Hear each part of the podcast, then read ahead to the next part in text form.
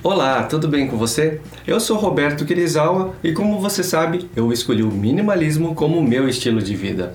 Hoje vamos conversar sobre a resenha que eu fiz do livro A Sutil Arte de Ligar o Foda-se. O autor Mark Manson, já pelo título do livro, consegue demonstrar que é um livro de autoajuda bem diferente dos livros convencionais. Ao invés de, como todos os outros livros costumam falar, de que você é uma pessoa especial, no livro dele ele fala que você é uma pessoa normal, que não passa do cocô do cavalo do bandido. Ele mostra que nós tendemos a ver apenas o que está fora da curva. Nas redes sociais, a gente só vê as pessoas que são extraordinárias. E dentro dessas bolhas que vão se formando, isto vai se retroalimentando. Só que pessoas extraordinárias é o mínimo da população mundial. Portanto, esse foco está totalmente errado. No livro, ele fala de uma forma descontraída, como se fosse um amigo sentado ao seu lado, olhando para você e falando: Você não é especial, mas está tudo bem. E então, mais adiante no livro, ele mostra as formas de entender esta realidade e como você deve agir com tudo isso. Quando a gente adota um estilo minimalista de se viver, nós tendemos a repensar a nossa vida, a repensar a nossa realidade, a fazer reflexões e com tudo isso a gente passa a querer mudar muita coisa. Só que para mudar, nós temos que começar a abrir nossos horizontes para entender novas formas de enxergar o mundo. E por isso eu recomendo muito ler livros. Ler livro é a possibilidade de você começar a ver a realidade por outros olhos, os olhos do autor.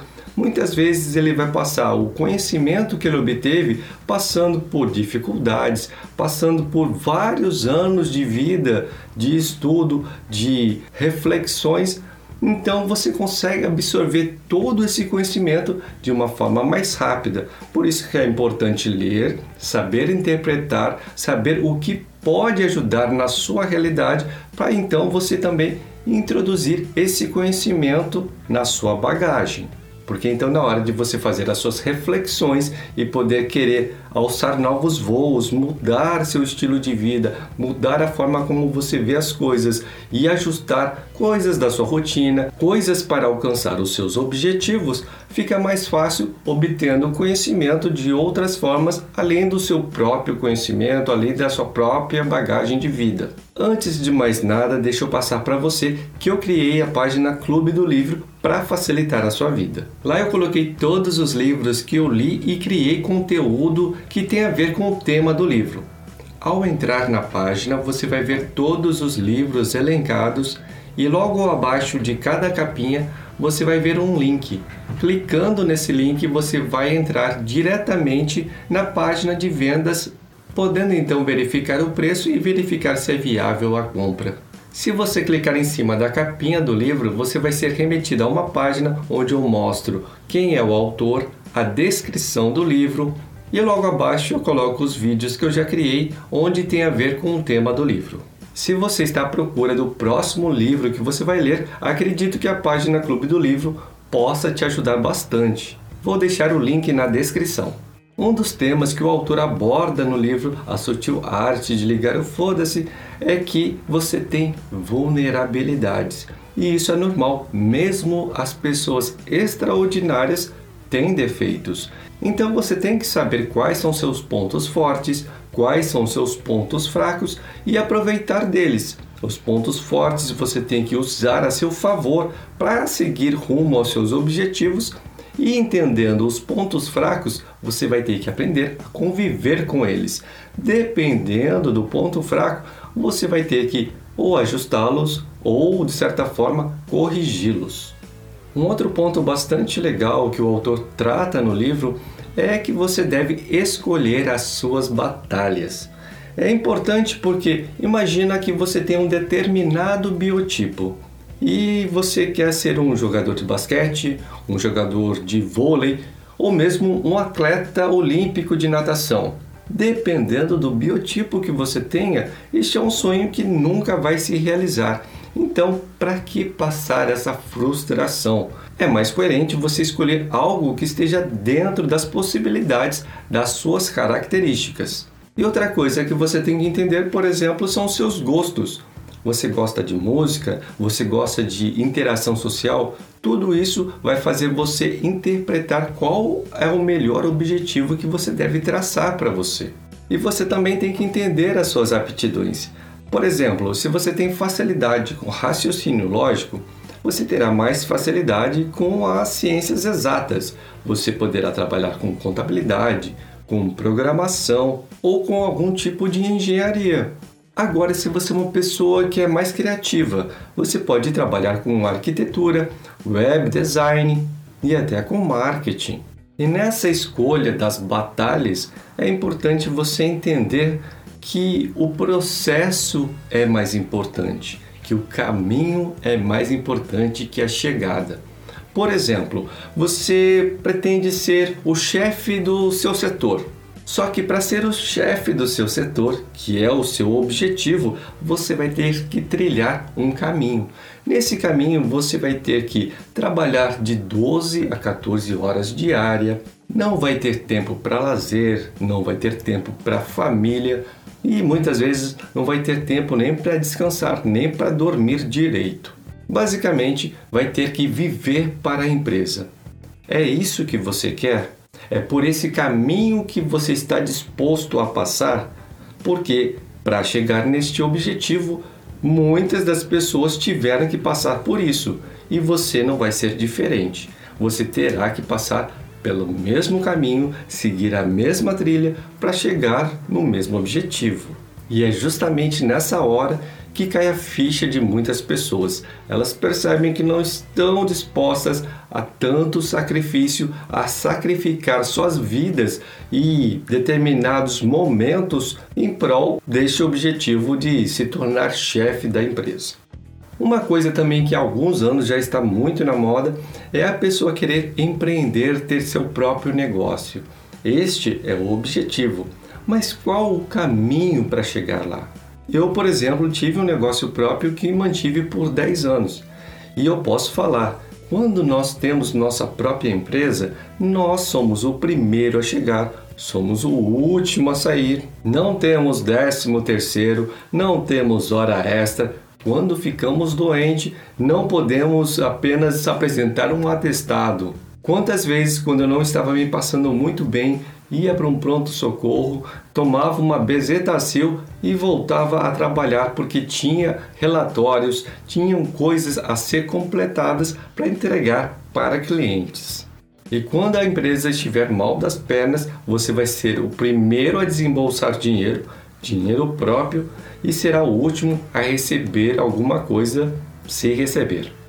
E aí nessas horas dá para se entender porque muitas pessoas querem ser empresários, querem ser empreendedores, querem ter suas próprias empresas, mas durante o processo elas acabam falhando. Elas não entendiam que tinha todo esse sacrifício a se passar para se conquistar este objetivo. Então é muito importante a gente entender o caminho que vai se trilhar, porque quando a gente pensa antecipadamente e se dispõe a fazer, quando a gente passa por aquilo, nós entendemos que faz parte do processo e nos mantemos alinhados. Quando a gente não pensou antecipadamente, é muito difícil e acabamos nos abalando e deixando o desafio de lado. Outro tema que o autor abordou no livro é que nunca estamos certos. Nós temos que entender que quando a gente sabe alguma coisa de um assunto, a gente sabe uma pequena parte, e essa pequena parte é ínfima perto de todo o conhecimento ainda que nos falta. Então a gente sempre está aprendendo, sempre está correndo atrás. A gente nunca vai deter um conhecimento por completo. Quando a gente aprende algo mais, nós passamos a estar menos errado, ou seja, cada vez ficamos menos errado, mas nunca completamente certos. É legal nós entendermos isso e mantermos isso no nosso foco, porque assim mantemos a humildade de saber que, como estamos sempre errados, podemos sempre estar abertos a novas possibilidades, a novas ideias, a novos pontos de vistas, a novas sugestões. E é dessa forma que a gente cresce, é dessa forma que a gente evolui. Agora, pelo contrário, se nós achamos que estamos certo em algo, que não temos nada mais a aprender, costumamos a nos fechar e com isso acabamos entrando numa zona de conforto e não temos mais a possibilidade de melhorar. Inclusive, estes foi um dos pontos de vista que me fez vir morar no Japão. Eu queria obter novos pontos de vistas, queria entender uma nova cultura, uma nova forma de pensar para poder agregar a minha bagagem. E tudo isso eu incluí lá no programa Quando Menos é Mais. Eu coloquei lá a possibilidade de te ajudar a enfrentar novas situações, a poder estar disposto a encontrar novas soluções, a encontrar novas pessoas que possam dar a possibilidade de crescimento, sempre estando aberto e com situações que facilite isso porque eu sei que desta forma você poderá crescer e, inclusive, obter novas aptidões que podem se tornar novas fontes de renda, substituindo o trabalho atual se você não está contente com ele. Um outro tema que o autor aborda é a motivação. Eu acho bem legal porque ele deixa claro que se a gente tem um problema, não adianta ficar só olhando para ele tem que botar a mão na massa, independente do que vai fazer. Muitas vezes nós estamos perdidos e não sabemos por onde começar. Mas então pegamos qualquer coisa e começamos, porque isso acaba nos fazendo aguçar o nosso raciocínio e ir em direção a algum caminho. Muitas vezes este caminho acaba dando certo ou pelo menos nos dá a ideia de seguir outros caminhos que podem dar certo. É como os passarinhos que cantam na rua. Eles cantam porque são felizes ou são felizes porque cantam? Independente. O fato é que eles cantam e cantar é que gera aquela motivação, gera aquela alegria para dar continuidade e tornar-se um ciclo virtuoso. Outra coisa que se trata no livro é que você não é especial. Quando a pessoa se acha especial, ela acha merecedora merecedora de tudo e este acaba virando um problema. Se algo bom acontece na sua vida, a pessoa acaba achando que aquilo tinha que acontecer porque ela é merecedora. Se algo de ruim acontece, ela começa a procurar culpados e também fala que foi boicotada. Nunca tem culpa e aí acaba perdendo oportunidades muito importantes de evoluir de poder se trabalhar e poder melhorar. E por fim, o autor aborda um tema que eu acho muito importante, onde ele diz que a felicidade reside quando resolvemos problemas. É, parece ser meio insano isso, mas é a verdade, porque quando temos um objetivo, ao alcançá-lo, o que acontece? Ficamos um, dois, alguns dias felizes e logo traçamos o próximo objetivo a maior parte do nosso tempo nós estamos gastando no caminho, na trilha até chegar a um objetivo. E se nós não formos felizes no caminho, seremos muito pouco tempo felizes, certo? Ser feliz apenas alguns dias quando o objetivo é completado é complicado.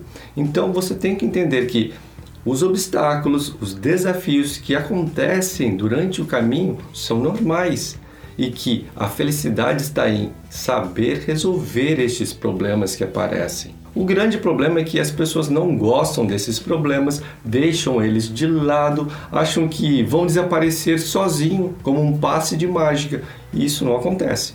Você tem que encará-los, saber que eles sempre existirão e você tem que ter prazer em resolvê-los. Saber que a resolução desses problemas é que vai fazer você chegar aonde você quer chegar.